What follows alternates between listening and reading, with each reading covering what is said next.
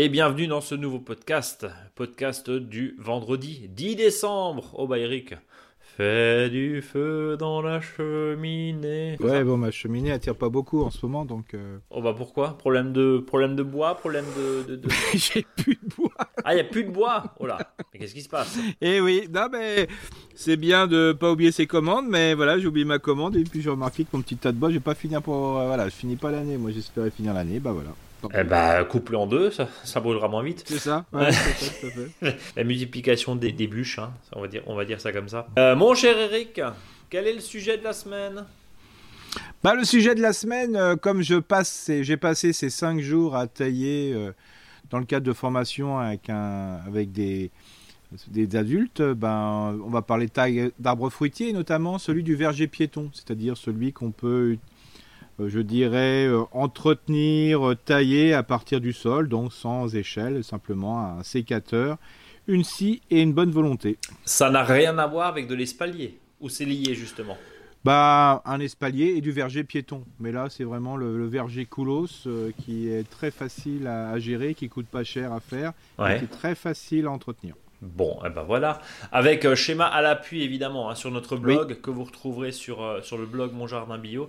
N'hésitez pas à aller voir et à les partager, bien sûr. Alors, avant de débuter, et puis on, va- on- tiens, on, a- on, a- on salue les, on salue la Californie, on salue l'île de France, puisqu'on a eu deux questions, que deux questions cette semaine. C'est un peu plus calme, Euh, mais euh, on va parler de botrytis, donc de vigne, avec Valérie, intéressant aussi, hein, qui est euh, de l'autre côté de l'Atlantique, et puis euh, avec, euh, non pas Valérie, mais dont j'ai oublié le prénom, pardon, euh, nous avons un- une question autour de bassin, justement, avec une bassine en zinc. Euh, tu, tu en parlais hein, la semaine dernière, on parlait des aménagements un petit peu qui mettaient en, en lumière euh, tout ce qui existait euh, en termes de, de bassin, de retenue d'eau. hein. tu disais c'est un puits de biodiversité. Bah voilà, nos auditeurs nous ont pris au mot, ils nous ont envoyé euh, évidemment euh, leurs photos, d'ailleurs très jolies photos, et très bel aménagement. Voilà, avec quelques petits, petites questions. Eric, on commence par le tempo du jardinier. Ouais, Farniente, il n'y a rien à faire, c'est ça? C'est ça. Bah, Enfin- ouais, c'est pour ça je, je répondais pas, parce qu'il n'y a rien à faire. Enfin, on, on Ouais, euh, plante, on Mais est, là, là, on- on est en vraiment, on est en vraiment en pleine période de semis, donc euh, comme il n'y a rien à semer, on fait pas grand chose. Donc bien sûr, allez, vous pouvez continuer à planter, pailler, tailler, euh, aménager, voilà, hein, ça fait pas de mal. Ouais. Euh, mais comme dit, voilà, on est vraiment en, en roue libre, je dirais, mais en li- roue libre euh, de rien faire au jardin là. Mais comme dit, hein, si vous avez de la taille, tant qu'il fait beau, c'est intéressant. Alors comme dit, le- quand on parle de temps, euh, le sol, faut pas qu'il soit gorgé d'eau. Et bien sûr, ou gelé, hein, parce que ça, c'est pas bon non plus pour l'entretien du jardin. Mais n'empêche que, bah voilà, tant qu'il fait maussade. Justement, toute la semaine, j'ai taillé, et c'est vrai que euh, bah, le fait qu'il n'y ait pas trop de soleil, en fin de compte, c'est très très bien et c'est beaucoup plus facile pour tailler parce qu'on voit vraiment les contrastes. Mais voilà, euh, quand on a eu un petit moment de soleil pour euh, manger dehors, parce qu'on a pique-niqué, bah, c'est quand même sympa. Donc tu disais, Eric, que en gros, bah, c'est un peu le, c'est un, c'est un peu euh, les vacances, si je puis dire, en, en termes de culture. Par contre, on peut continuer à planter les arbres fruitiers. Alors, tu disais jusqu'à la mi-décembre en général. Bon, Mhm. euh, il y a des zones où ça pique un peu quand même le matin. hein. Attention au gel, c'est ce que tu disais. Oui, Donc là, voilà. mais bon, si ça gèle pas toute la journée, hein, si ça qu'un gel de matin, il n'y a aucun souci. hein. Ok, donc c'est voilà, c'est ça ce, que, ce que je disais. Il faut, Euh, le problème du gel, il faut que si ça gèle toute la journée. D'accord. Sinon, Donc euh, si il c'est les nuits, souci. s'il y a un peu de gelée le matin, si les nuits, il n'y a aucun problème évidemment. Nous Aucun sommes- problème. Nous sommes d'accord. Bon. Eh ben écoute, je te propose avant de passer au dossier de la semaine de traiter euh, du mail de Valérie et de Lucie. Voilà, dont j'ai retrouvé le prénom. Pardon Lucie qui est en région parisienne. On va filer au sud, à une heure au sud de San Francisco, avec Valérie qui nous adresse ce message et, et qu'on remercie vivement. Euh, bonjour Brise, bonjour Eric. Euh, Eric a raison. Pour savoir s'il dit n'importe quoi, il faut essayer. Tiens, Eric, au Mhm. moins, au moins c'est clair. Eh bien, vos conseils à tous deux marchent fort. 15 ans de travail sur un petit jardin et un sol mort. Progrès accéléré ces trois dernières années grâce à vous. Paillage de débris végétaux divers, techniques et espaces, rythme des travaux au jardin, etc. etc. Une mine d'or, tous les deux, continuez à nous faire plaisir et sourire. Eric, C'est là que ça se corse. Aurais-tu des conseils pour prévenir et lutter contre le botrytis du raisin blanc? Et il nous a envoyé évidemment une photo. Alors, deux pieds palissés dans deux plates-bandes différentes depuis 3-4 ans, un muscat blanc en plein soleil et une selmapette. On ne connaît pas, hein, nous c'est plus le Riesling et le Gewürz ici, avec ensoleillement. Un pied pluvieux, mitoyen du muscat, jamais infesté, une variété rouge américaine résistante et ancienne. Elle est à une heure de sud de San Francisco, c'est ce que je disais. Il pleut maximum trois fois par an. Hein. Climat sécheresse, soleil chaud, fond de l'air frais sauf de juin à octobre et pas d'hiver. C'est intéressant aussi de voir, euh, de, voir un, climat différent. Euh, bonne mhm. qualité de l'air, peu de polluants, sauf quand la Californie est en feu. C'est aussi un, gros souci. Euh, les trois pieds sont vigoureux en feuillage. Alors, est-ce que le sol est trop azoté hein? Enlever les feuilles très tôt pour exposer les grappes en plein soleil, pas de succès. Quelques légumes en pot, en périphérie des plates-bandes, avec des tomates, des poivrons, etc.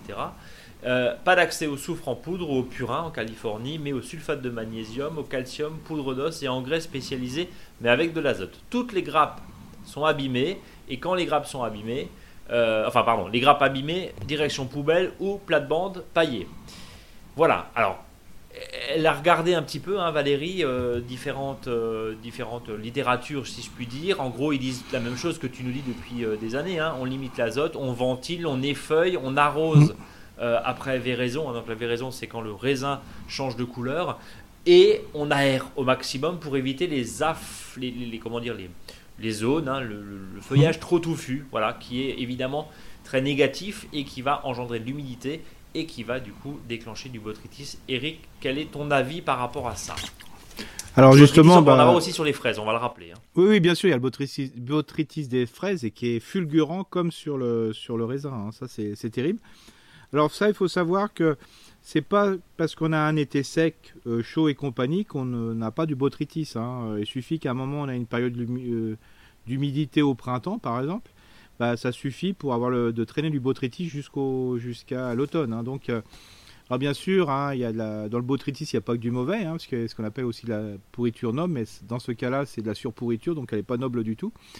Euh, donc, euh, ce qui est important, c'est de pouvoir travailler avec un, un, produit qui va limiter, qui va assécher justement, parce que le principe de base, c'est il faut que ça soit le, le sec le plus souvent possible pour éviter que justement le champignon se développe. Et ça, globalement, c'est valable pour pas mal de choses. Alors euh, déjà, euh, au niveau, euh, je dirais, aménagement, ben, c'est sûr qu'il ne faut pas que les pieds soient trop serrés, mais ce qui n'est pas le cas là. il y a deux pieds. Hein, oui. donc là, il n'y a pas de souci. Ce que je conseillerais, c'est que quand il va y avoir... une fois que la vigne va fleurir, il va y avoir donc cette mini grappe de raisin hein, qu'on va déjà découvrir. Euh, moi, ce que je conseille, c'est de, couper. Vous, prenez la grappe et vous comptez 5 à 7 feuilles, 5, 5 à 7 niveaux de feuilles au-dessus. Et vous enlevez à chaque fois toujours ça. Comme ça, ça permet de limiter la, quantité de feuilles et donc favoriser l'aération et le réchauffement par le soleil. Donc ça, c'est une chose. Euh, deuxième, s'il faut utiliser un, produit, ce que je conseillerais, c'est d'utiliser, euh, si elle le trouve, mais en principe, à mon avis, euh, c'est vrai, j'aurais pu faire une petite recherche en anglais, mais en américain. Mais à mon avis, le nom, elle doit vite le trouver. C'est à, base de prêle. Hein. Mhm. ça semble hyper important justement pour assécher, mais bien sûr, il faut savoir qu'il y a de la silice dedans. Donc ça va, ça va limiter le développement, je dirais, je dirais du, du mycélium. Hein. donc on, peut globalement de l'ensemble du champignon. Donc ça c'est important. alors moi je ferai quand même un, un essai, mais c'est qu'un essai, euh, parce que je connais pas vraiment le, climat euh, de Californie. Euh, je ferai un petit traitement avec un, asséchant, hein, bicarbonate de soude. Mhm. ça va renforcer, ça va durcir un peu la peau. Voilà, donc une fois que les, raisins sont formés, bien sûr, surtout pas avant, c'est-à-dire il faut que la, fleur, pas quand il y a la floraison, donc il faut déjà qu'il y ait les grains. Moi je ferai un, petit traitement bicarbonate de soude hein, qui est vraiment, à mon avis, ça doit, facilement se, se trouver aux États-Unis. Et puis, bien sûr, euh, quand vous le faites, c'est une, une cuillère à café par litre d'eau. Vous le faites une fois et 15 jours après, une deuxième fois. Euh, surtout quand il y a eu euh, un petit coup d'humidité. là, il, pleut trois fois, mais ça suffit, à mon avis, pour déclencher le botrytis. Donc, moi, juste après une pluie, un petit coup de bicarbonate et 15 jours après un petit coup de bicarbonate pour justement, comme le botrytis est présent dans votre jardin, pour justement le freiner. Puis avec ça, à mon avis, pourquoi pas, ça devrait fonctionner. Euh, et sans être dans une, euh, utilisation outrancière euh, de cuivre, de soufre et compagnie. Quoi. Oui, oui, et puis de toute façon, elle nous dit hein, qu'il n'y a pas d'accès au soufre en poudre ou purin, même, alors même pour la prêle. Alors est-ce que derrière, parce que bon, c'est vrai qu'on avait dit, bah, Valérie, vous avez qu'à en planter, oui, mais si on peut pas les importer ou s'il n'y a pas de prêle en, Californie, c'est un peu compliqué. Non, et puis là aux États-Unis, pour importer quelque chose. Oui, c'est ça, non, mais c'est ça, c'est ça, c'est quasiment mission impossible, hein, ça passe pas l'aéroport, donc, donc voilà, ça passe pas là. Alors, en, latin, c'est Kizetum. Euh, peut-être que euh, en anglais, euh, vous trouverez peut-être cette formulation plus simple. Sinon, on, va, on va essayer de lui trouver au niveau anglais comment on peut traduire. mais voilà, ça c'est déjà hyper important. Alors bien sûr, le déchet, jamais à proximité de la vigne, hein, c'est quand même c'est fulgurant et surtout pas à proximité de fraisier. parce que là aussi il y a du botrytis sur fraisier qui est de manière très très importante. Hein. Donc euh, c'est vrai que par contre le botrytis peut se mettre, si elle fait du compostage, mais euh, dans le, bac à compost, hein, je veux dire, euh, et grappiller et puis en mélange avec les autres plants, ça va se décomposer. Mhm. Voilà. et bien sûr, ne pas mettre de compost au pied du pied de vigne. ça surtout pas, parce qu'à mon avis, il y a assez d'azote, assez à manger au, pied de, au pied des vignes là. Les feuilles, les ramasser et plutôt mettre un autre déchet de feuilles euh, à ce niveau-là et ça me semble plus intéressant. Par contre, si euh, même je crois que c'est interdit de faire des barbecues en Californie, euh, peut-être utiliser un peu de cendre de bois aussi pour mettre au pied, plutôt pour renforcer en phosphore et en potasse et, et pour éviter l'excès d'azote. Hein. Voilà, donc attention à l'azote et c'est finalement la même chose que ce qu'on a sur les fraisiers, sur des arbres Exactement. qui sont facilement malade. Hein. Du miam, c'est bien, mais trop de miam, tu, euh, voilà. Euh, tu, l'arbre, si je puis dire un petit peu, parce que forcément, plus on donne à manger, plus c'est fragile aussi. Voilà, donc, et s'il y a des fois, il peut y avoir euh, une préparation qui est toute faite à base de prêle. Il peut y avoir aussi dedans de l'ail, qui peut être un, mélange prêle-ail sur des préparations toutes faites. C'est pas grave, là, ce serait même pas mal, quoi. Hein. donc, ce serait pas mal de le faire. Hein. Mais essayez bicarbonate de soude, 5 grammes par litre d'eau, quoi. Bon, et eh ben voilà. Euh, tu parlais d'assécher aussi. Hein. Bon, l'argile, mais encore une fois, si, si Valérie nous dit il pleut trois fois par an maximum, bon, mais s'il y a une certaine humidité, l'argile peut aussi un peu assécher. Pourquoi pas? Bon. Mais, non, mais voilà, à mon avis, c'est plutôt le, c'est l'après-pluie. Euh, là, à mon avis, c'est un, un, problème d'après-pluie. Et comme le, comme le botrytis est présent sur, le, euh, sur la zone, sur, la, sur le jardin, bah, il attend que, voilà, que la pluie arrive, hop, et puis il se développe euh, de manière fulgurante. Et mm. une fois que c'est installé, c'est installé même s'il fait chaud après. Une pluie de printemps à outrance peut générer du botrytis à la fin. Donc c'est pour ça que je conseille, c'est juste après une pluie de le faire tout de suite, d'assécher euh, à travers euh, cette zone. En sachant aussi que des fois, plus le raisin, les variétés sont des raisins serrés. C'est pour ça que des fois, sur des variétés sauvages où le raisin, des fois on dit voilà, il y a une grappe, euh, il n'y a, pas un raisin qui se touche, c'est pas très fournu. Bah celui-là, il n'y a jamais de botrytis. Hein. Par contre, ceux qui sont, euh, voilà, des dents sont bien, les, les, grappes sont bien denses et tout. Là, le botrytis, il est fulgurant, quoi. Prudence, évidemment. Et puis, bah, c'est un petit euh, l'occasion aussi de, parler. Il y a certains agriculteurs qui nous écoutent, peut-être des viticulteurs hein, aussi, où euh, il, y a, de la recherche qui est faite. Alors, pas forcément que sur le botrytis, mais sur, le milieu, hein, puisque euh, mm. le point faible et le talon d'Achille de l'agriculture, de la viticulture biologique, c'est bien sûr l'utilisation du cuivre, plus que du soufre. Hein, le cuivre métaux mm. lourds qui charge les sols, qui ne sont pas bons pour la pour la microphone, Eric, tu es assez d'accord avec, mm. euh, avec là. Et puis on, constate effectivement, cette année a été, a été meurtrière, si je puis dire, euh, en termes de, en, termes de raisins hein, euh, et, dans les vignobles avec des milieux qui ont engendré des, des, grosses, grosses pertes de récolte. Et euh, on a pu lire ici ou là, hein, pareil, hein, euh, du sel, euh, du bicarbonate, effectivement, des, mm. pulvérisations à base de bicarbonate, parce qu'au bout d'un moment, perdu pour perdu, on essaie au moins de sauver, on, essaie au moins de sauver un minimum. Et puis il y a des essais aussi, hein, avec du sucre, des fois, là aussi il y a des choses pour mm. réduire les doses de, cuivre. Le purin d'écorce de saule aussi, sur le plan mm. professionnel, c'est utilisé, puis tu le disais, bien sûr, la prêle. tout ça permet progressivement, en tout cas, de, de regarder si on peut baisser la, quantité de cuivre.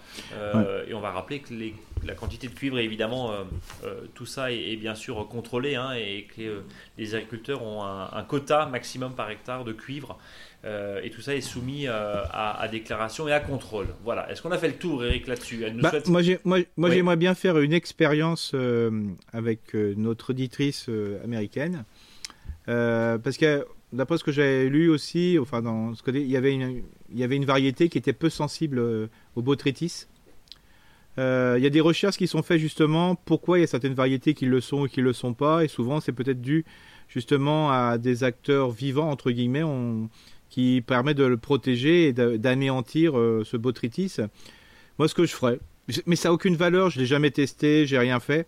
Je prendrai des feuilles, parce que comme il faut aussi couper les feuilles euh, de la variété qui est peu ou pas sensible au botrytis, je ferai une infusion avec ces feuilles. D'accord. Euh, voilà. Euh, je ferai une infusion. Et puis donc 100 grammes de feuilles par litre d'eau, donc ça ne représente pas grand-chose en, quantité. Je ferai une infusion, c'est-à-dire je ferai frémir de l'eau. Une fois que l'eau frémit, je balance mes 100 grammes de feuilles par litre d'eau. Hein. donc à mon avis, avec un quart de litre, ça, devrait suffire largement. Mhm. Et après, je ferai une pulvérisation avec ça. Alors plutôt euh, le matin pour que ça puisse bien s'assécher tout de suite avec les premiers soleils, quoi. Voilà. Pourquoi pas Pourquoi pas À tester. En tout cas, elle nous souhaite de bonnes fêtes et elle nous remercie. Gentil, nous aussi. Et, et, puis bah écoutez, euh, écrivez-nous quand vous voulez du fond de la enfin du fond du sud en tout cas de la Californie. On va passer à Lucie qui nous dit bonjour à vous deux. J'ai découvert On fort il y a deux mois et depuis je ne loupe aucun podcast. Vous êtes vraiment top tous les deux. Un grand merci à vous. Merci euh, Lucie. Nous venons d'acheter une maison avec un petit jardin d'un peu moins de 150 mètres carrés en région parisienne et je suis jardinière en herbe. Deux questions. J'ai paillé mes arbustes, fleurs et endroits du futur potager avec les feuilles mortes de nos arbres sous environ 10 cm. Ça déjà c'est une bonne nouvelle, hein. c'est mhm. une bonne pratique. Dois-je de temps en temps remuer les feuilles? Je préside bien les feuilles et non pas, et non pas la terre, hein, bien sûr, car j'ai l'impression qu'elles se lient entre elles, qu'elles se collent en se dégradant. Je me demande si c'est vraiment bénéfique pour mes plantes et mes arbustes, car la couche de feuilles fait des amas et des plaques assez grosses et donne l'impression d'être imperméable.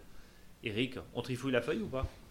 Alors, il faut savoir que si c'est feuilles de, platane ou d'érable, on peut avoir ce problème, surtout sur des formes de platane. Alors, donc grandes feuilles, hein, c'est ça. les grandes feuilles, donc ça veut dire que cela, il faut plutôt les cisailler parce que ça fait ce qu'on appelle l'annuaire téléphonique et ça peut rendre, euh, voilà, le sol n'est pas, euh, voilà, la pluie ne peut pas passer à travers. Autre chose, ça, si c'est pas ces feuilles-là, il faut savoir que dans la décomposition des feuilles, il y a un stade qui est important, c'est le stade gras c'est-à-dire une espèce de un peu gras gluant euh, de la feuille. Et ça, c'est tout simplement parce que vous avez un certain type de bestioles qui dégrade euh, ces plantes, euh, ces feuilles en décomposition, qui rendent un petit peu ces feuilles grasses. Hein. C'est une phase.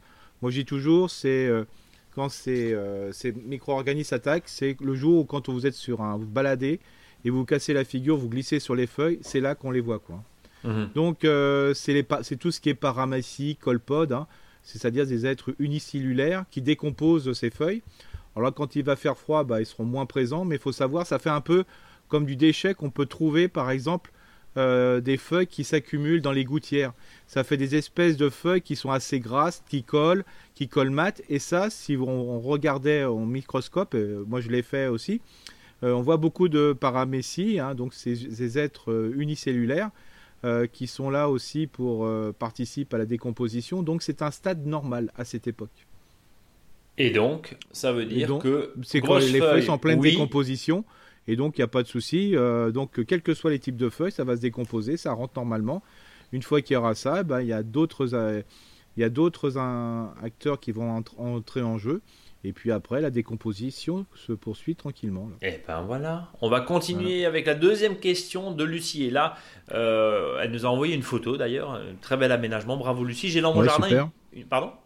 Ouais, je trouve ça vraiment bien. Ouais, c'est vraiment sympa. Ça donne envie de prendre du café, je trouve. C'est pas faux. Bon, avec ces températures, peut-être peut attendre. J'ai dans mon jardin une bassine en zinc dans laquelle j'ai mis des plantes d'eau depuis 2-3 ans. Je vous entends parler du fait qu'il est important d'avoir un point d'eau au jardin. Effectivement, c'était le sujet de la semaine dernière, il me semble. Mhm. Je n'ai pas mis de poisson dedans car en hiver, l'eau a déjà gelé, ni de pompe. L'eau y est donc statique. Je vois souvent des larves nager dedans. Je suppose qu'il s'agit de larves de moustiques, mais je vous ai entendu dire que dans le dans le précédent podcast que les moustiques pondent dans des endroits plus petits. dans des écuelles, des soucoupes, etc., etc. Du coup, j'ai un doute car ma surface n'est tout de même pas très grande. Pensez-vous que ma bassine en zinc, malgré sa petite taille, apporte de bonnes choses pour mon petit jardin car l'eau se salit vite l'été? Avez-vous des recommandations? Dois-je ajouter une pompe ou faire un espace plus grand? Un grand merci à vous deux. Euh, Eric, la question justement de la, mini. Alors toi tu disais, on avait une question la semaine dernière, 2 mètres sur 2, même pas, hein, je crois. Ouais, non mais là, là c'est vraiment, c'est vraiment un, une toute petite bassine. Hein. Une bassine euh, Ouais, c'est voilà. Et donc dans ce cadre-là, de quelques litres d'eau, hein, c'est à mon avis c'est la quantité d'un arrosoir hum. à peu près. Euh, là, c'est sûr que les larves qui sont dedans, c'est des larves de moustiques et celles-ci, elles se développent justement dans les arrosoirs ou dans ces surfaces d'eau là. Donc, ça veut dire soit on arrête, euh, ouais. Donc là, ça veut dire que globalement, euh, euh, si elle veut pas avoir de larves de moustique, c'est-à-dire que toutes les semaines, il faut la vider et puis de rechanger l'eau. Donc voilà. Comme ça, surtout si c'est des zones à moustiques tigres, là, ils se prolifèrent encore plus facilement là-dedans et c'est un, un, petit peu embêtant. donc ça, c'est le système parce qu'il faut quand même une grande, grande bassine d'eau, quoi. Une énorme, hein, parce que, parce que même si on met des, des plantes dedans, je dirais, s'il y a un peu d'eau comme ça, il y aura forcément des moustiques parce que la biodiversité va pas va pas vraiment Donc le, volume c'est ce que tu disais grosso modo hein. on, commence par 1 mètre 1 mètre 50 on va dire de côté à chaque fois c'est ça le truc. Ouais, ouais. alors, ce qui peut fonctionner c'est euh, je dirais le minimum des minimums c'est quand vous avez un fût euh, de le couper aux deux tiers par exemple. Et là on peut se permettre de voilà de mettre euh, de l'eau mais il faut savoir que même là on risque d'avoir je dirais des, des, larves de moustiques parce qu'il faut savoir nous en Alsace on a on a deux trois foyers de moustique tic. Je travaille avec euh, Madame Moustique, hein, Christelle. Euh, coucou Christelle, bonjour. Euh, et, donc, par exemple, sur les, nous on a ce qu'on appelle des fûts pour récupérer l'eau, hein, ces fameux fûts bleus ou verts. Mhm. là, on met dessus, on met, je dirais, une, protection pour éviter que les, les, moustiques rentrent dedans. Hein. en plus, une protection anti-insectes. Donc un filet anti-insectes. Donc là, déjà là, on a des, on a des soucis de, de pont de moustique. Donc dans un petit plus, un plus petit volume, c'est là, c'est sûr que c'est du moustique. Donc même si on met des plantes, euh, dès qu'il y a une zone d'eau, c'est intéressant pour que les oiseaux viennent boire et compagnie. Mais il y a du moustique. Il y a, l'alternative aussi, bon, d'abord peut-être un petit peu plus grand, en tout cas de faire attention parce que dans une bassine, le chat est pas loin des poissons rouges. Mais si on met des poissons, euh, il y a la problématique des moustiques qui disparaît. Par contre, il y a la problématique de, de, de, la matière, euh, enfin des, des, déjections de poissons qui risquent de saturer rapidement le milieu aussi. Quoi. Donc c'est bah, un peu trop petit la bassine. Ouais, c'est un peu petit parce que là, on a, on a le problème de l'aquarium. Hein, et on là, moi, je me rappelle toujours, un jour, j'ai fait un bassin parce que j'en avais marre de le, laver l'aquarium. Hein. Hmm. Donc, j'ai fait un bassin dehors, j'ai mis le pauvre petit poisson dans le gros, dans le gros, dans le gros bassin. Bon, il s'est bien développé, il n'y avait pas de souci parce que ça me gonflait de, nettoyer l'aquarium. Là, dès qu'on a un petit surface, on est plus proche de l'aquarium. Alors, j'aime pas, j'aime pas parler comme ça parce que ça fait un peu négatif par rapport à aux questions de notre éditrice, mais voilà, là, c'est vraiment trop petit, trop petit. Hein. Mais il y, y, a aussi peut-être un. Comment dire? Il y a, y a peut-être aussi. T'es gêné aussi, Brice, hein? On n'aime pas répondre en. Ah, on est, j'aime pas trop répondre négativement parce que c'est oui, oui, mais, mais, mais tu es, aussi là pour, pour alerter entre guillemets euh, les auditeurs et les auditrices et, dire que là, si c'est pour faire un, élevage du moustique et potentiellement du moustique tigre, on peut s'en passer, c'est ça le truc. C'est ça, voilà. Ouais. C'est pas d'être négatif, c'est d'essayer de progresser. Ouais, voilà, et donc le fait de mettre même des écuelles d'eau, hein, comme on le répète, hein, tant que vous les videz tous les 3, 4, 5 jours, il n'y a pas de souci. Au contraire, c'est bon pour les insectes qui vont venir s'y abreuver, c'est bon pour les oiseaux, c'est bon pour les papillons, c'est bon par plein de choses, quoi. Mhm. Donc le montage que Lucie nous a envoyé, oui Lucie, mais changez l'eau tous les 2-3 jours quoi. C'est ça, voilà. C'est ça, ça l'idée. Ou mettez une, ou mettez une mini pompe à une mini pompe, euh, je dirais qu'on peut trouver euh, pour éviter que l'eau euh, stagne respire hein, globalement, stagne.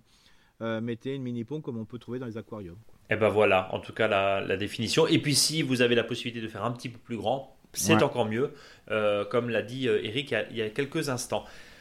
Voilà, Lucie, bon courage. En tout cas, bravo pour l'aménagement parce que c'est quand même euh, plutôt sympa. Ouais, c'est sympa. Euh, on passe au dossier de la semaine qui concerne donc le verger piéton. Un verger piéton de pommier ou de poirier. Alors, déjà, explique-nous. L'idée, c'est de dire euh, pas besoin d'escabeau, c'est ça, Eric? Oui, c'est ça. Alors, les vergers piétons, c'est ce qu'on voit souvent et ce qui est déploré souvent chez les particuliers. C'est-à-dire, c'est ces grands vergers qu'on voit chez les professionnels, d'arbres tout petits, l'un à côté de l'autre, très serrés et c'est là que globalement, euh, les pommes que vous mangez bah, proviennent de ces, euh, de ces vergers. Mais il faut savoir que le, verger piéton a aussi une utilité pour les particuliers, hein, bien que je suis plutôt moi sur les vergers de plein vent avec des trompes de moyenne tige, basse tige et bien sûr haute tige. Hein. Euh, mais il faut savoir que si on a un petit jardin, on ne peut pas mettre un, verger haute tige dans son jardin, même un seul arbre. Et ça, c'est cette possibilité de faire un verger piéton, on peut le faire euh, facilement pour tout ce qui est par exemple pommier et poirier. Alors le but du jeu, c'est pas de, rentrer dans ce qu'on appelle les espaliers, choses comme ça, parce que là, ça demande euh, beaucoup de technicité et notamment l'été, parce que si on a des vergers en espalier, il faut globalement souvent et je dirais même pour certaines formes, euh, surtout des formes savantes, avec des U, des W et compagnie, obligatoirement taillées en verre. Alors moi ce que je vous propose c'est vraiment quelque chose qui est beaucoup plus simple, euh, qui est pas cher en plus. C'est ça qui est intéressant. Donc euh, vous allez voir votre, votre pépiniériste adoré. vous achetez ce qu'on appelle un sion. Un sion c'est un arbre jeune d'un an. qui est alors vous choisissez avec une, variété je dirais de pommes que vous choisissez vous lui demandez, ben voilà, je voudrais que ça soit greffé sur un porte-greffe nanisant. On vous donne euh, aussi le nom, hein, ça s'appelle Pajam, P-A-J-A-M. Donc ça, c'est un arbre, un pommier qui sera de faible vigueur. Et si vous demandez un poirier, vous lui demandez sur du BA29. Et ce porte-greffe BA29, qu'est-ce que c'est? C'est du cognacier de Provence. Parce qu'on n'a pas trouvé de, de porte-greffe euh, nanisant pour les poiriers, excepté le, le cognacier de Provence. Donc l'avantage d'un podcast par rapport à la radio, c'est qu'on peut appuyer sur pause. Donc voilà, si vous n'avez pas les références que Eric vient de nous donner, revenez 15 secondes en, en arrière, ça vous permet de, bien noter. Donc, donc Pajam pour le pommier et BA29 pour le poirier. De toute façon, si vous demandez du nadisant, et il doit, il doit être, ça doit le C'est ce qu'il va vous donner. Ouais. Voilà, c'est ça. Et globalement, euh, il n'y a pas autre chose. Et donc le principe, c'est on plante un pot. Alors déjà au niveau des prix, hein, c'est 14, ouais, 13, 14 euros. Ah oui, c'est pas cher. Plus, Si souvent, ouais, c'est pas vraiment très cher du tout. Euh, en plus, si vous appartenez à une association d'arboriculteurs ou d'embellissement, des fois, vous avez pouvoir jusqu'à 20 ou 30%. Nous, c'est comme ça que ça se passe en Alsace. Hein. Quand vous allez, vous êtes une partie d'une association, bah, 30, 30, à 35%, ce que font les pépiniéristes. Donc, c'est vraiment super intéressant. Euh, après, vous mettez un piquet à côté qui coûte 2,50€ à 3,90€. J'en ai vu un pour ça euh, récemment. Euh, vous le mettez à côté parce que comme c'est un, c'est un pommier qui est nanisant, il n'a pas beaucoup de racines, donc il faut lui, mettre un piquet. Euh, après, vous plantez, alors il n'y a presque pas de racines, hein, c'est le trou, c'est quoi? Bah, Il faut faire un trou qui est aussi grand que, que pour faire un pied de tomate, hein. donc pour vous dire que c'est pas grand chose. Vous lui mettez de la matière organique très bien décomposée dedans. Donc un bon compost, très mûr, un, surtout pas de compost euh, de, de terreau universel, c'est du terreau de plantation. Donc mhm. euh, là, c'est voilà, comme si vous plantiez un arbre d'ornement. Vous mettez bien votre arbre dedans, donc c'est vraiment euh, très facile à planter. Vous verrez, il y a un point de greffe, ça se voit. Alors là, si vous ne le voyez pas, je vous invite, avant d'aller chez le pépiniériste et d'aller chez l'oculiste, euh, tout simplement parce que ça se voit très très bien. Il faut qu'il soit bien au-dessus du sol, pour, du sol, pour pas qu'il s'enracine. Vous attachez avec un pic au piquet, voilà, tranquillement avec par exemple une, vieille chambre à air, et là vous le serrez pas trop fort. S'il y a une étiquette dessus, vous l'enlevez pour pas que la petite ferraille serre euh, le fil de, fil de fer serre l'arbre et l'étrangle. Ça vous, vous, vous ficelez plutôt le piquet. Et puis vous laissez pousser. Voilà, vous laissez pousser, vous laissez pousser. Et le but du jeu, c'est que là, cet arbre ait une pointe et vous le laissez monter et vous le laissez monter. C'est quoi? C'est un sapin de Noël ton, ton truc là? C'est voilà, c'est voilà, c'est une forme ce qu'on appelle en forme sapin. Ouais. Et donc vous donc comme le bourgeon terminal euh, de cet axe, hein, parce que vous verrez au début vous avez l'impression de planter une branche, bah, ce bourgeon terminal empêche les bourgeons axillaires de pousser. Plus il va s'éloigner, plus les bourgeons axillaires, les yeux de la base vont démarrer et ça va faire des branches qui vont se mettre à plat et c'est là-dessus que vous aurez les fruits quoi. Donc d'année en année, euh, si vous voulez, vous vous installez tranquillement. Il peut y avoir un gourmand, c'est-à-dire une branche qui trouve que le chef, hein, le premier bourgeon, bah, il est présent et lui, il aimerait bien chef, donc il suffit de le supprimer. Donc on vous a fait un petit schéma, vous verrez euh, sur le blog, hein, c'est très, très facile. Et avec ça, bah, vous ne pouvez pas vous tromper. L'objectif, c'est vraiment que les plus grosses branches soient en bas et les mhm. plus petites en haut, de manière que le soleil rentre bien dedans. Et comme c'est une forme, comme je vous le disais, euh, qui ressemble au plus à la forme naturelle d'un arbre fruitier qui pourrait être issu d'un pépin ou d'un noyau, bah, l'arbre pousse tranquillement et au bout de trois ans, vous avez des fruits. Là, tu viens de nous dire pour un budget d'à peu près une vingtaine d'euros, quand on fait le prix, on, doit être quoi à 3 euros, hein, même un peu plus, le prix du kilo de pommes au supermarché, Eric? Ouais. Ça veut dire que c'est vite rentabilisé, c'est ça? C'est euh, très vite rentabilisé et c'est des arbres qui peuvent aller jusqu'à entre 10 et 20 kilos de pommes dessus quand même. Ah oui, quand même! Ouais. Par exemple, moi j'ai vu des Royal Gala, hein, la, variété Royal Gala ou Gala, euh, qui est très connue, une petite pomme, j'ai fait des pesées jusqu'à 20 kilos. Mais 5 à 10 kilos, c'est pas. Voilà, tous les ans. Et par contre, c'est un arbre qui est nanisant, donc qui va pas durer euh, une éternité, mais quand même une vingtaine d'années. D'accord. voilà, c'est voilà. Euh, donc euh, c'est très facile et comme c'est un arbre qui peut être seul en plein milieu de votre pelouse, hein, comme vous avez mis un, pick un piquet parce qu'il faut l'attacher. Alors quand je dis attention, hein, qu'on soit bien clair, le piquet, dans ma tête c'est plutôt un pieu hein, pour qu'il tienne bien. Oui, c'est pas le piquet de tomate quoi, c'est C'est pas le piquet de tomate, il faut voilà, il faut qu'il dépasse à peu près les 1m50 donc ça veut dire c'est un piquet de 2 mètres qu'on met dans le sol donc de manière que l'arbre même s'il pousse en hauteur jusqu'à 2 mètres, 2 mètres 50, il soit bien tenu. Et comme c'est un arbre qui est peu vigoureux, bah, à un moment, la, la tête, bah, comme un manque de vigueur, elle va, se courber. donc ça va faire une, arcure. Et puis automatiquement, bah, il suffira de la, renouveler de temps en temps, cette tête, parce qu'il faut, comme dans toute structure, dans tout écosystème, il faut qu'il y ait un seul chef. Quand il y a plusieurs chefs, c'est le ça va, ça va pas. Donc, et donc, comment on va tailler euh, par rapport à ce qu'on appelle les branches qui sont en plat? On fait ce qu'on appelle la taille de renouvellement. C'est-à-dire, il y a une branche, elle va s'allonger, en s'allongeant, elle va se mettre à plat. Plus elle se met à plat, plus elle va le faire du fruit.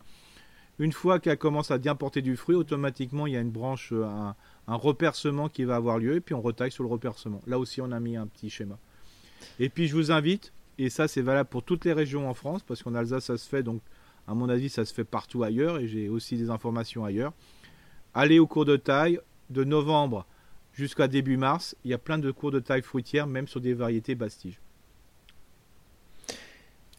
En, résumé, euh, la taille, euh, le verger piéton, entre guillemets, euh, c'est la meilleure alternative pour éviter, bah, encore une fois, de monter dans les arbres. C'est facile et puis c'est facile à cueillir aussi parce que du coup, on n'est on est, pas très loin du sol, quoi. Bien sûr. Et puis l'intérêt, bien sûr, on est, le, le haut tige participe mieux ou, ou demi-tige au paysage. Ça dure plus longtemps. Mais il faut savoir que des fois, on a des petits jardins. Hein. Celui-ci, par exemple, on peut mettre il est plutôt euh, avec le groseillier, le cassissier, par exemple, je sais pas, on met, on les plante tous les 1m50, 2 m. Imaginez-vous, vous en mettez 3. Donc ça fait sur 4 euh, mètres, pour faire simple. Vous avez en fond euh, 3 pommiers de, variétés différentes. 1 mètre devant, vous mettez un cassissier, comme sur, c'est sur 4 mètres, un cassissier, un groseillier, plus peut-être un casseillier ou euh, voilà un autre groseillier. Devant, vous mettez les fraises et comme ça, vous avez trois niveaux fraises, groseille, cassis et pommes derrière. Et là, vous avez sur à peu près 2 mètres sur 2 mètres, hein, donc 4 mètres carrés dans votre jardin, bah, une structure avec trois mm, arbres moyens, trois petits arbres, voire quatre petits arbres. Et comme c'est sur 2 mètres de long, tous les 30 cm sur deux rangs, vous mettez des fraises. Bah, disons que sur 2 mètres euh, de 4 mètres de long, pardon, sur 4 mètres de long, vous mettez des fraises, ben voilà, vous avez quand même des choses assez, intéressantes. Et vous avez un verger, verger petits fruits, en, tout cas euh, la salade de fruits jolie jolie à proximité, quoi. En gros, c'est ça, c'est ça l'idée. Mais voilà, surtout, croyez pas que voilà qu'on soit pour le verger bastige. Hein.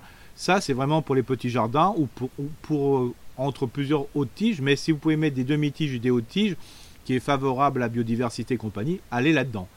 N'oubliez pas que ces arbres-là euh, sont un petit peu plus sensibles aux maladies.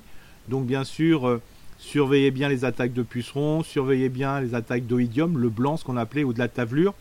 Là, avec des utilisations, avec des macérations, euh, on peut facilement euh, voilà, limiter l'ensemble.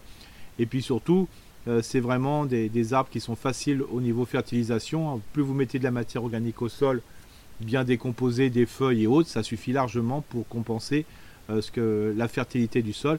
Des fois vous cueillez les fruits, bien sûr quand vous cueillez les fruits, il faut apporter euh, une contrepartie. Donc euh, mettez des feuilles au pied et c'est bien suffisant. Euh, je ne résiste pas évidemment à te poser la question, on va un peu tirer peut-être sur, certains, mais tu sais, dans les magazines de jardin ou d'un certain public, on voit des fois des, des montages photos absolument magnifiques qui nous indiquent et qui nous invitent en fait à acheter euh, des pommiers absolument magnifiques qui font 1m70 de haut dans des pots avec, euh, je sais pas moi, au moins 5 euh, kg de pommes accrochées sur tout le tronc.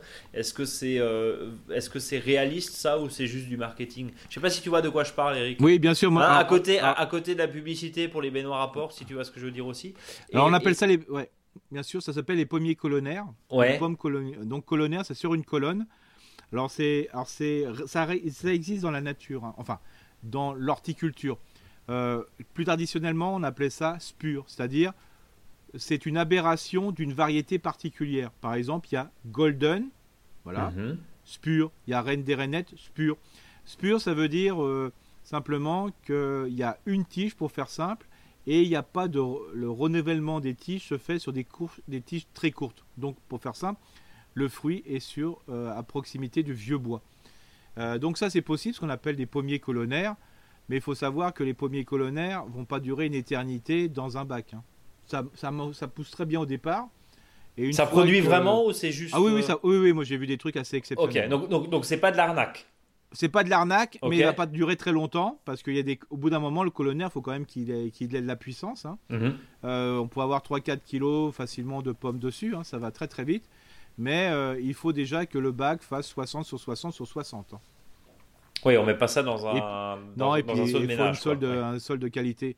Alors, ce que je vous évite éviter de faire, parce que moi j'ai déjà vu euh, cerisier colonnaire, j'y crois pas, j'en ai vu, c'est pas top. Tout ce qui n'est pas à pépin, je vois pas comment ça peut être colonnaire. D'accord. Mais par contre, pourquoi pas, pourquoi pas de la pomme?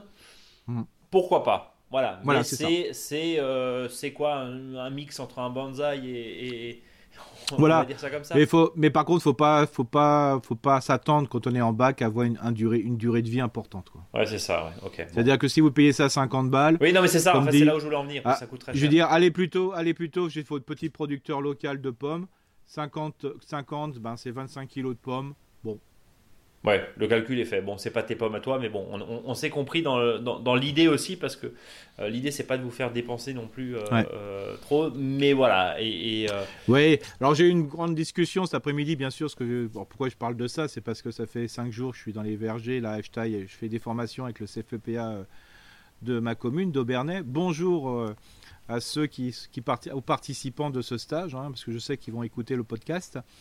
il faut savoir que euh, on en discutait cet après-midi sur le nombre de traitements. Euh, voilà, euh, on me référait, voilà, en principe, on dit toujours qu'il y a entre 15 et une vingtaine de traitements chez les professionnels. Donc, on râle souvent des fois sur certains légumes et autres. Il faut savoir que le fruit, la pomme, c'est vraiment très traité, très traité. Hein. Donc, voilà, faut, vous pouvez peut-être des fois pousser un petit coup de gueule, hein, c'est sûr. J'étais avec un professionnel cet après-midi, voilà il avait rencontré un professionnel, il faisait 53 sorties euh, par an. 53 euh, sorties dans le verger, c'est-à-dire avec herbicide, un traitement au sol et compagnie. Voilà, ça fait mal, quoi. Hein. Donc ça fait un par semaine. Ouais. Donc euh, vous, en tant que voilà que acheteur, bah voilà, tendez, allez voir, allez voir vos professionnels, dites attention, renseignez-vous sur le nombre de traitements. Hum c'est quand même important. Hein. On fait pas de la contre-pub pour, euh, voilà, pour les producteurs. On pas du tout. Là. On, est, on sait très bien que nous, on travaille. Mais voilà, on peut peut-être trouver des solutions. Hein, euh, des solutions qui permettent. Et acceptez, vous, en tant qu'acheteur, de payer des fois un peu plus cher les pommes. Euh, parce, que, parce que le rendement était moins bon, parce qu'il y a eu des problèmes de carpocaps, d'oïdium, des choses comme ça. Donc, voilà. Oui, en même temps, quand on voit les pommes, quand on voit les pommes d'un pomme d'un supermarché, que ce soit oui, j'allais dire conventionnel ou bio, il y a quand même des, standards. Euh, elles sont toutes belles, toutes lisses, toutes propres, etc. Quand on voit les pommes qu'on ramasse dans son verger, elles sont rarement aussi belles parce que dans quoi 70% des cas, il y, a un carpeau dedans. Euh, mm. Tu l'ouvres, elle est véreuse, elle est très bonne, ça se coupe, mais bon, voilà, croquer dedans, les yeux fermés, euh, on risque d'avoir un peu de viande. Donc c'est un peu désespérant des fois quand même, Eric. Oui, et puis il y a aussi. Mais tu viens de dire on n'a rien sans rien. Enfin voilà. oui, c'est ça. Mais voilà, il faut nous en tant que consommateurs, on peut être aussi acteur, on peut être consommateur, alors bien sûr que c'est un terme des fois un peu bobo, mais le, consommateur, ça a une raison. J'ai discuté aussi cet après-midi, et ça c'est un point important, avec euh, une personne qui travaille dans un verger familial et sa spécialité, c'est justement la santé. Et il disait que y a les pommes, les nouvelles pommes d'aujourd'hui euh, qui sont créées euh, par rapport à un référentiel et compagnie équivaut, je dirais, il faut manger 5 pommes aujourd'hui euh, pour avoir les mêmes qualités nutritionnelles, nutritionnelles qu'une pomme, euh, qu'une pomme d'une vieille variété. Quoi. Mm, mm, mm. Euh, alors bien sûr, je ne dis pas au niveau du goût, mais au niveau de certaines propriétés de la pomme, de nutriments, ça équivaut à ça. Et, et, on va tomber sur des plantes, sur des tomates par exemple, à l'apport nutritionnel d'anciennes variétés de tomates correspondent. alors j'ai pas de validité, hein, c'était une discussion, un libre propos. Il disait jusqu'à une dizaine de kilos pour retrouver, faut, pour une tomate, faut en manger aujourd'hui 10 pour avoir la même quantité, la même qualité nutritionnelle de, certaine, de certaines variétés de tomates. Oui, mais en même temps, là, les tomates qu'on trouve en supermarché euh, en plein mois de décembre, euh, tu, les tu les laisses tomber par terre, elles rebondissent, donc c'est pratique. C'est ça, voilà. C'est vrai. Voilà. C'est facile pour jouer sur un. On peut jouer à la pétanque sur un C'est pas mal. Bah, pour le, la veillée de Noël, euh, on peut jouer à la pétanque avec des tomates. Mais pareil hein, pour les, les pommes, hein, vous voyez, sur, des fois, sur certaines nouvelles variétés, au niveau nutritionnel, c'était un peu la réflexion qui était faite. Voilà. Donc ne mangez pas forcément que des anciennes variétés, ne les négligez pas surtout. Et puis peut-être euh, bah, demander à vos producteurs de pommes bah, peut-être de tendre ou tendre vers telle ou telle vieille variété pour euh, justement euh, peut-être plus résistante, plus nutritive et, aussi qui permettent justement peut-être de, moins les traiter. Bon ça ça reste un, gros débat et un sujet très sensible évidemment, mais tu as raison évidemment d'en parler et, surtout bah, de nous ouvrir à cette problématique là mais encore une fois, euh, on, a tendance euh, souvent à, taper sur l'agriculteur, mais tu mets en caméra cachée euh, deux cajots de pommes, des belles, des belles pommes bien, lustrées, bien lisses, sans aucun impact, et une pomme moche à côté. On connaît la suite de l'histoire, Eric. C'est ça, bah ouais. ouais. Exactement. on, sait très bien que les légumes moches ou les fruits moches, les fruits encore plus, personne va les acheter. On le sait très ça. bien. C'est vrai? Non, mais c'est et tout le monde dit bah non, on est d'accord pour mais c'est pas vrai. Hein, c'est pareil, je suis contre le gaspillage, mais on sait très bien que voilà ta barquette de fraises, voilà une, une, une, fraise qui est euh, qui est, enfin voilà, on sait très bien où elle va terminer parce que personne va l'acheter. On le sait. Donc on, est tous responsables très clairement de ça. Et c'est voilà. un gâchis. Donc c'est voilà, c'est l'histoire de la pomme et de, la pomme de la poule et de l'œuf en l'occurrence. Mais euh, s'il n'y a pas de s'il y a pas de demande, il n'y a pas d'offre en face. Hein, c'est ça. D'une certaine manière.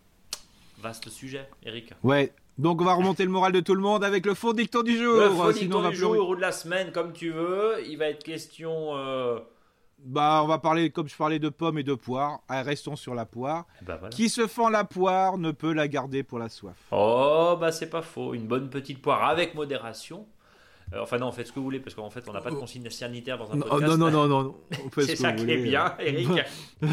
c'est ça fait ce qu'on veut. Hein. On peut dire ce qu'on veut, voilà. Euh, mais bon, on n'est pas là non plus pour encourager les gens à boire, mais une petite poire des fois, pourquoi pas ça ça sublime un repas, on va dire ça comme ça, sans faire l'apologie.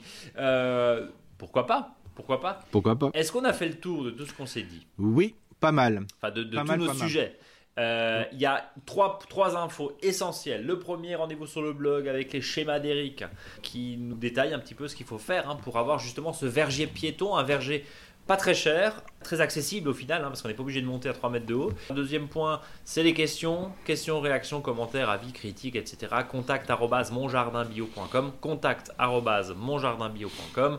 Et le podcast, mettez-nous des étoiles dans les yeux, mais en tout cas sur, vos applications de podcast préférées, partagez ce podcast. Et puis Eric, vu que tu t'es pris pour un animateur des années 80, euh, euh, la radio libre, où tu as passé plein de dédicaces, euh, vas-y, c'était 30 dernières secondes. tu veux passer un bonjour à qui encore? La ouais, bah, le boucher Oui, Elisabeth, allez. Elisabeth, bon bah voilà, on a fait le tour. Bonjour à tous. Merci en tout cas de votre fidélité. Eric, à la semaine prochaine. À la semaine prochaine. En pleine forme, évidemment. Bien. Eh ben voilà, salut à tous.